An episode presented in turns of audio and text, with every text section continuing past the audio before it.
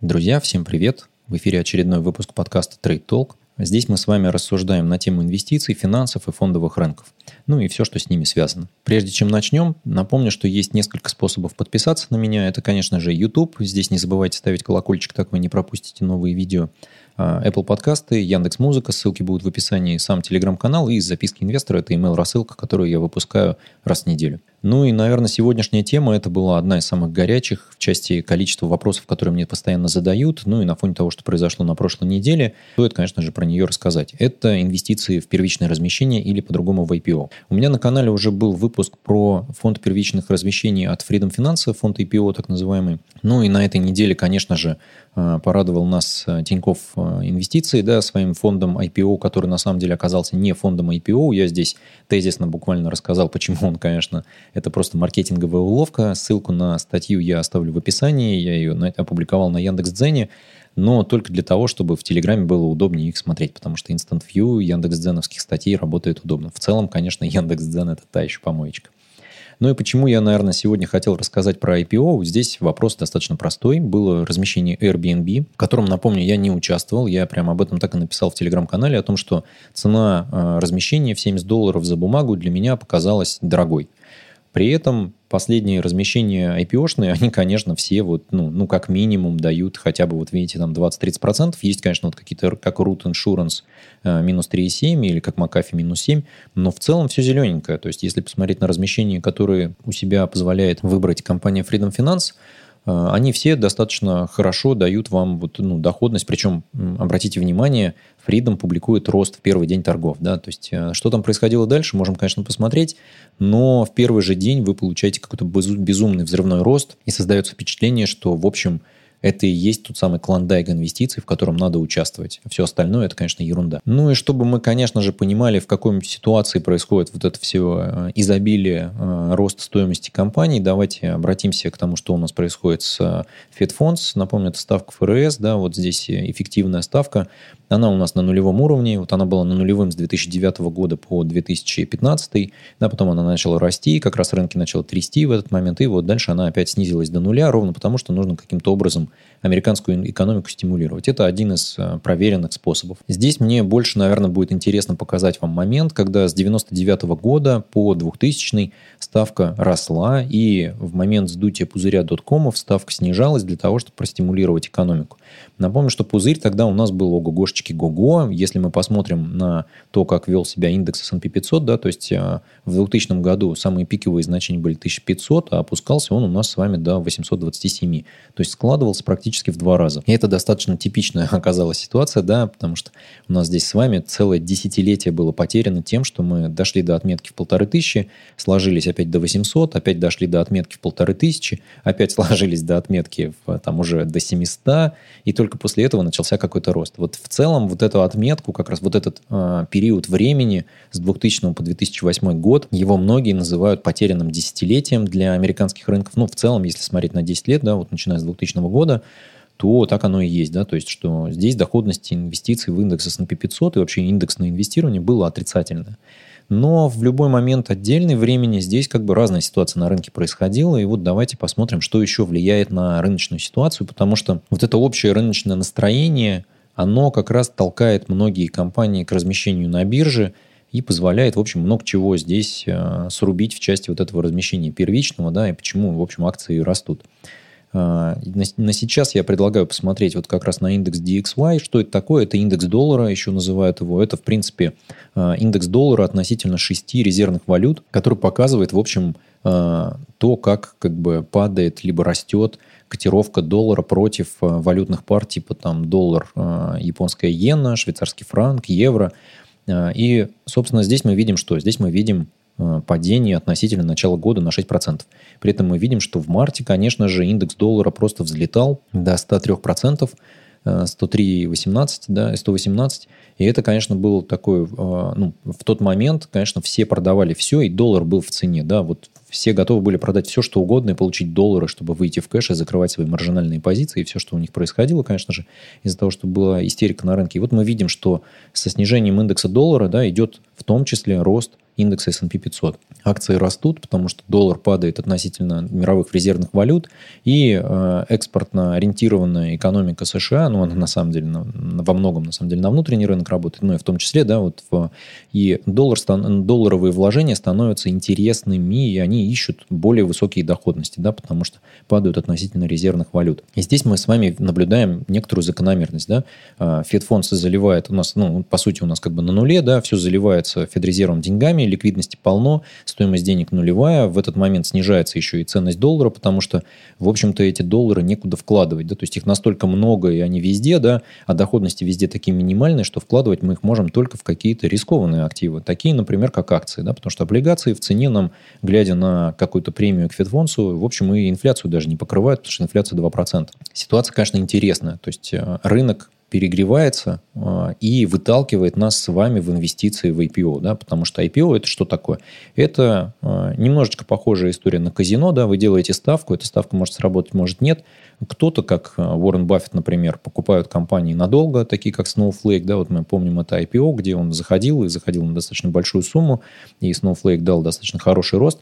Но э, в целом это, конечно, более рискованная история даже, чем инвестиция в акции. Именно поэтому наш регулятор э, ограничил участие в IPO неквалифицированных инвесторов. И я здесь с ним абсолютно согласен, потому что сантимент на рынке может измениться, и вы можете увидеть, что ваше IPO больше не приносит тех денег, которые приносило раньше. Ну, давайте посмотрим, что же у нас было вообще, да, вот зачем я все это рассказываю. В Телеграме бродит ссылочка очень интересная на вот такие исследования Уэрингтона какого-то университета, где, в общем, э, собрана статистика. Э, на этом графике она, в общем, показана у нас. Да, это количество IPO ежегодно, да, вот какое было в какой год количество выхода и первичных размещений, и доходность в первый день размещения. Да, вот здесь мы видим процент доходности в э, первый день.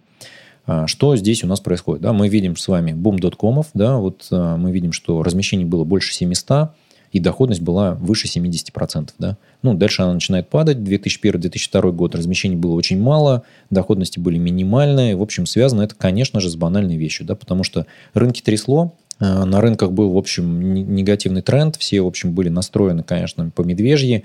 Поэтому размещений было меньше, размещения не давали такую высокую доходность. Но это не значит, что компании, которые тогда, в те времена размещались, были плохими. Да? Это просто означает, что настроения на рынке были такими, что, в общем, нецелесообразно было заходить публичное размещение компаниям, иногда было бы интереснее им заниматься привлечением частных инвестиций, то есть такими а, при IPO как бы а, продажами пакетов каких-то акций своей компании. Но что мы наблюдаем сейчас, последние три года? Мы видим, да, вот а, рост доходности в первый день и какой-то аккуратный такой рост э, раз, количества размещений компаний на бирже. Да, здесь, к сожалению, есть пока что только 2001-2019, да, вот 2020 года еще нет, но в 2020 году было очень много размещений, и все они были практически э, прибыльными. Да, то есть за редким исключением есть вот такие, как Root Insurance, McAfee, э, компании, которые не приносили вам э, резкого взрывного роста какого-то цен на акции прямо в первый день. При этом, что мы видим на, э, в качестве статистики от Freedom Finance, да, то есть вот есть там и 114, и 205 процентов, но средняя прибыль за три месяца 60 процентов. Почему так происходит?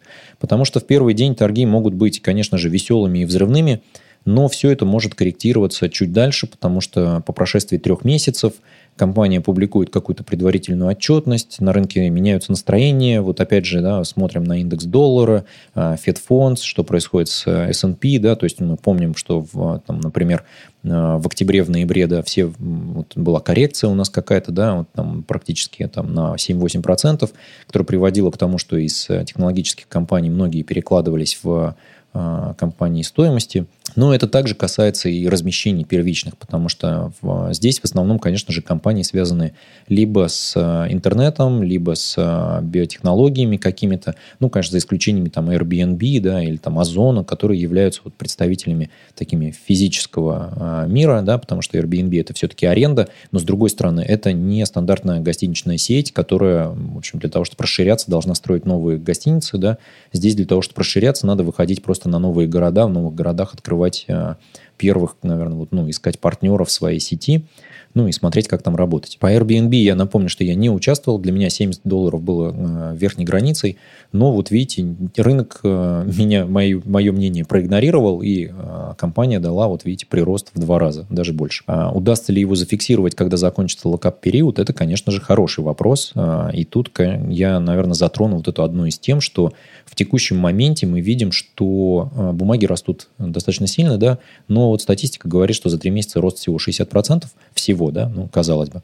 А, связано это, конечно же, с локап-периодом и с тем, что многие начинают по его окончании выходить из акций, и акции начинают корректироваться. И тут, наверное, вернемся к тому, что я уже рассказывал, да, про фонд первичных размещений от Freedom Finance, который настоящий фонд первичных размещений, а не такой, как у Тинькоффа, потому что Freedom Finance участвует все-таки в этих своих IPO и, в общем, равными долями вкладывается в каждое из них. Соответственно, мы получаем здесь просто среднюю доходность от того, что устраивает, в общем, Freedom Finance. Конечно, избавляет нас от того, чтобы выбирать какие-то бумаги, да, то есть смотреть отчетности. Мы ничего здесь выбирать не можем, просто все, что выбрал уже Freedom Finance, а у них достаточно хорошие аналитики, в общем, которые думают, что они приносят на свою площадку, все, что они выбрали, все это, в общем, появляется в этом фонде, и есть у него определенные преимущества. Первое, конечно же, никакого локап-периода. Этим фондом вы можете торговать на бирже в любой момент времени.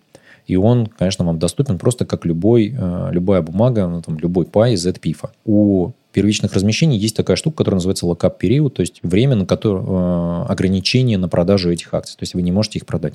Вы можете, конечно, зафиксировать для себя доходность, используя опционную стратегию например, в Interactive Brokers. Но в таком случае вам придется замораживать больше капитал в этой транзакции. Объясню, что это такое. Во-первых, э, есть, конечно, вот история заморозки, да, э, блокировки средств до размещения. То есть, допустим, вы решили поучаствовать вот в этих новых трех IPO, и для того, чтобы в них поучаствовать, вы решаете для себя, что хочу получить какую-то локацию на уровне хотя бы там, не знаю, от 2 до 5 тысяч долларов, да. В последнее время, конечно, локации, они, конечно, пляшут туда-сюда, но в целом там 20% вы, скорее всего, получите. 20% от 10 тысяч долларов – это 2 тысячи долларов. Вот чтобы получить не меньше 2 тысяч, вы, скорее всего, войдете на 10 тысяч в каждом этом IPO. Видите, они э, три одновременно, соответственно, если вы в трех хотите участвовать, вам придется заморозить 30 тысяч долларов на сегодня, да, до вечера. Вы получите вечером какие-то акции, они будут поставлены, при этом вы не сможете их продать. То есть, условно, вы замораживаете 6 тысяч долларов своего капитала, продать вы сможете по истечении локап-периода, который там в среднем 3 месяца. Да, вот через 3 месяца сможете продать. Что будет через 3 месяца, это будет хороший вопрос на нашем рынке, который, в общем, весьма волатилен.